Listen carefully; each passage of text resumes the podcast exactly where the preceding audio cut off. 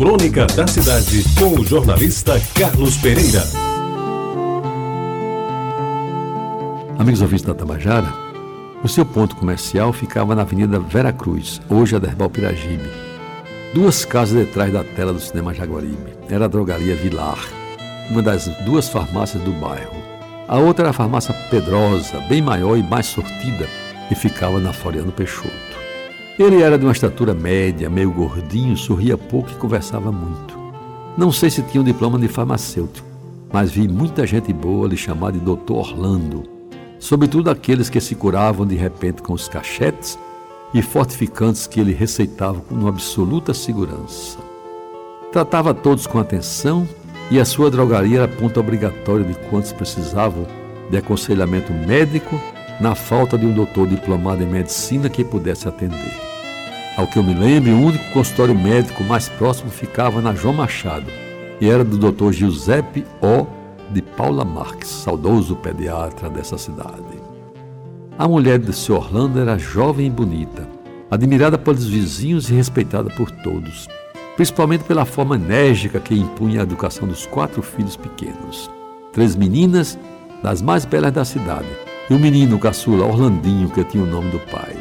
Pois bem, amigos ouvintes, as meninas que frequentavam a igreja do Rosário se destacavam na festa da padroeira pela graça e feminilidade, eram também o maior aperreio para o menino Orlando. Como eram jovens e muito vistosas, de vez em quando faziam partir para a briga ao ser chamado de cunhado.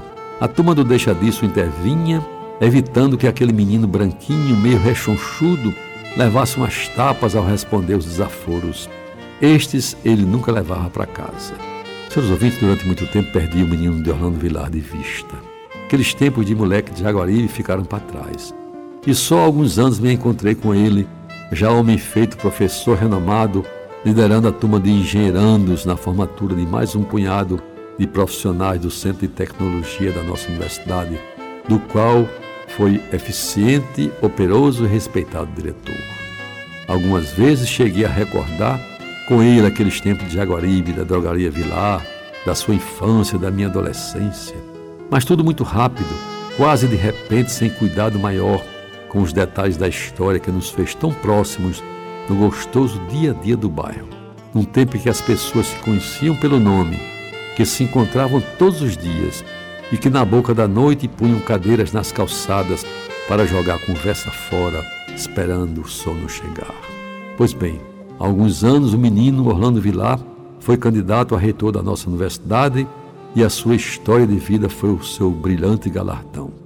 Naquela oportunidade, ele não logrou êxito, mas posteriormente foi nomeado pela nossa reitora Margarete como pró-reitor. E de uma coisa não tenho dúvida: onde Orlando Vilar estiver, estará torcendo pelo seu menino, agora um homem importante, ocupando um dos mais importantes cargos da nossa Universidade Federal da Paraíba. E Jaguaribe, em peso, está sempre a comemorar a sua vitória, como mais uma conquista daqueles que, em certo tempo de vida, nasceram, viveram e amaram aquele sagrado pedaço do solo pessoense. Você ouviu Crônica da Cidade, com o jornalista Carlos Pereira.